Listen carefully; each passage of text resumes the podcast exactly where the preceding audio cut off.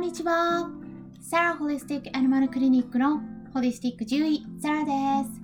本ラジオ番組では、ペットの一般的な健康に関するお話だけでなく、ホリスティックケアや地球環境、そして私が日頃感じていることや気づきなども含めて、様々な内容でイギリスからお届けしております。さて、今日は何の日でしょうか？声でつながろうの日です。はい。ですよ。え？何？え？声でつながろうって、え何するの？って思ったあなた。知らないっていうあなたはもしかしたら100年遅れているかもしれないですよ。っていうのはね大げさなんですけど。声でつながろうっていうイベントはスタエフでラジオ番組を持っている元 Voicy のパーソナリティでコラボライブをもたくさんされていらっしゃるコラボ王とも呼ばれるジロさんが発端となって呼びかけられるようになったイベントなんですね。で何をするかっていうと本日の夜6時にみんなで同時に声でつながろうというハッシュタグをつけてツイートするという企画になってます。ですから Twitter のアカウントを持っている方はぜひご参加ください。ツイートする内容の本文はどんな内容でもいいんです。ただそこにハッシュタグをつけるだけです。ハッシュタグ声でつながろうっていうワードですね。なので参加方法もすごく簡単ですよね。でこれをやることで何がこるのか言いますと、まあ、一気にいろんな方がこのハッシュタグを使うとそうすると出現する頻度が増えることによって Twitter のトレンドにこの用語が載る可能性が高くなるというわけなんです。で他の人たちにこのハッシュタグを見てもらうことで音声の世界にもっと興味を持ってもらえるようなきっかけになればいいなと思うんですね。なので私もねもちろん参加します。うん、でこれねジロさんからの話によるとなんでねこの企画をやろうと思ったかっていうと、まあ、コロナ禍で、えコロナ禍 ちょっとアクセントが違った。コロナ禍で、まあ、大変な思いをされてる方たくさんいらっしゃいますよね。でもねみんなでこの企画をね一斉にやることで一人じゃないんだよとみんなつながっているんだということを感じてもらえたらと思ったということなんですね。で、まあ、3連休入りますけれども家にいても外に出なくても楽しめるちょっとワクワクできるようなイベントになってます。携帯電話1台あればみんなとつながれるっていうのをね感じることができる気軽に参加できるイベントになってますので夜6時になったらぜひ Twitter を見てみてくださいねさてですねあのこの話ししたところなんですけれどもこのイベントをね企画したジロさんとそしてもう一人のウェブライターをされていらっしゃる小俣美代さん。小俣美代ですからタミオマタミオさん。タミオさんって言うんですね。でえこのねお二人と一緒にちょうどコラボ配信してきたところなんですね。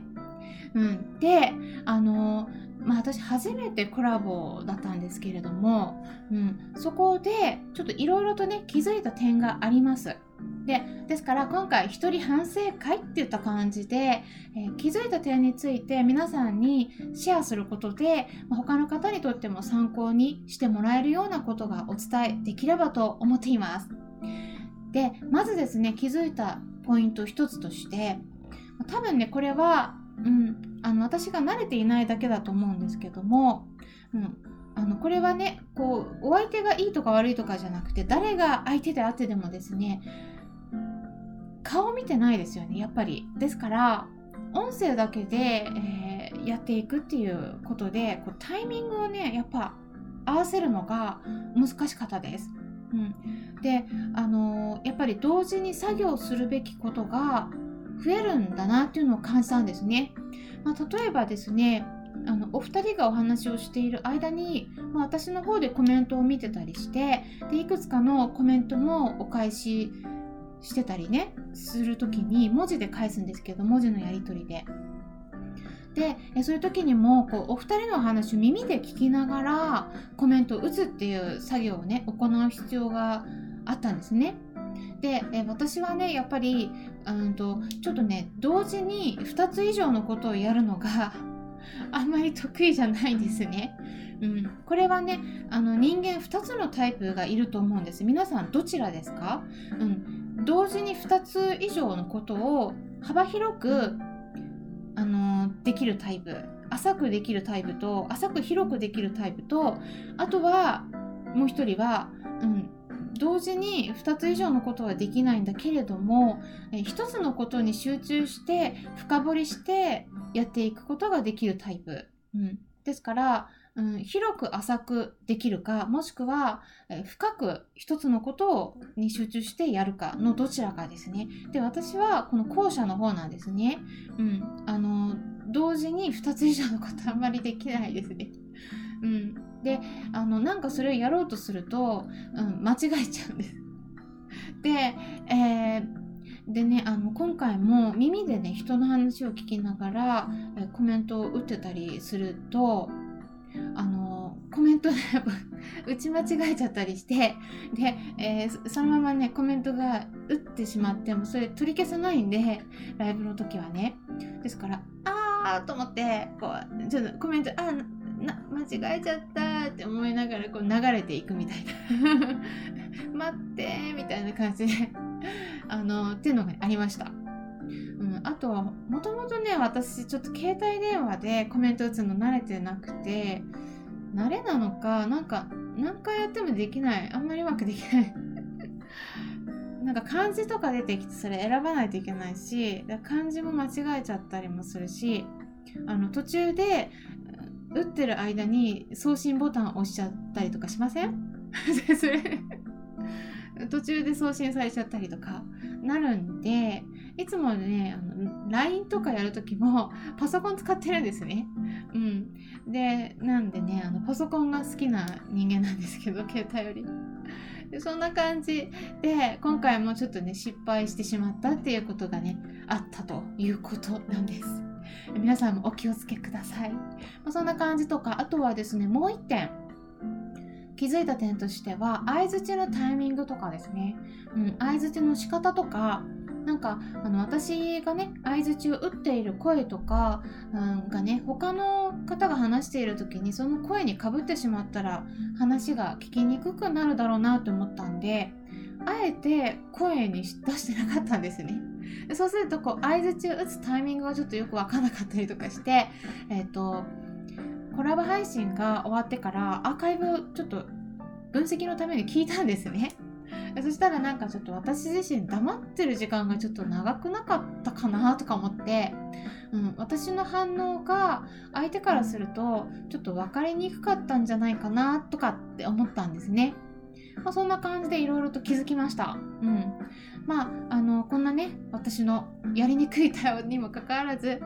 スムーズにライブ配信に協力してくださったジロさんとタミオさんには本当に感謝してます。ありがとうございました。またですね、もしもよろしければ、改めてあの別な機会にでもコラボしてもらえたら嬉しいです。うん、こんな感じでね、あの反省する点としてはね、あのいろいろあるんですけれども、一人反省会をやる時っていうのはね私はいつも決めてるのは悪い点だけじゃなくていい点も両方とも取り上げて考えてみるっていうことですね。まあ一人でやるんですけどね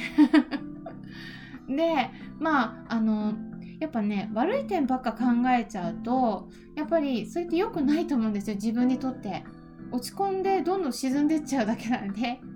うん、あのいいとこ悪いとこ絶対両方あるはずなので両方を考えるんですね。で今回、まあ、悪い点今お伝えしましたけども良かったところもお伝えしますと私としては、うん、あの一つ笑いが取れたんですね。だからそこは良かったなと思います。えっと私ですねもともと小さい時からよく言われてきたのは天然ボケっていうことなんですね。だから天然ボケで結構笑いはね取れるんだけど自分でね笑いを狙ってて撮るっていうのがなかなかできなくてあのただやるんですよ。チャレンジするんですよ。でもね私がやると結構ね真面目に取られちゃうんですよね。だからあの大体滑るんですよ。もう9割ぐらい滑ります。なんだけど今回は笑ってもらえたんで あよかったよっしゃって思ったんです、まあ、そんな感じです。あのもともとちょっとね私まあ真面目に見られやすいんだと思うんですよね。だからまさかあの笑いを取ってくるっていう風にイメージされてないのもあると思うんですけど今回あの何を言ったかっていうとジロさんへの提案でこれはちょっとリクエストなんですけどもジローさんは YouTube チャンネルを持っててでよく24時間テレビってありますよね。でそんな感じで24時間 YouTube っていうのをねあの今日の夜からスタートさせるっていうことなのでぜひね見てもらえればと思うんですけど、まあ、その時でもいいですし別の機会でもいいんですけどもいつもマスクをつけてるので例えばねそこに切り込みを入れてでその切り込みの隙間からご飯とか食べれますよね。ですから例えばレストランでそれをやってナポリタンスパゲティをその切り込みの隙間から口に入れて食べるっていう企画やってみたらどうですかって言った でその話をしたら結構受けたんで 多分面白いと思うんですけど皆さんいかがでしょうか？あのマスクつけながらナポリタンをレストランで食べたらみんなから惹かれたみたいな。なんかそんなタイトルにしたら面白いかもしれないですよ。チロさんとタミオさんのチャンネルはあの URL に載せておきますので、ぜひチェックしてみてください。まあ、こんな感じでお話ししてたんですけれども、またお会いしましょう。ホリスティック獣医、サラでした。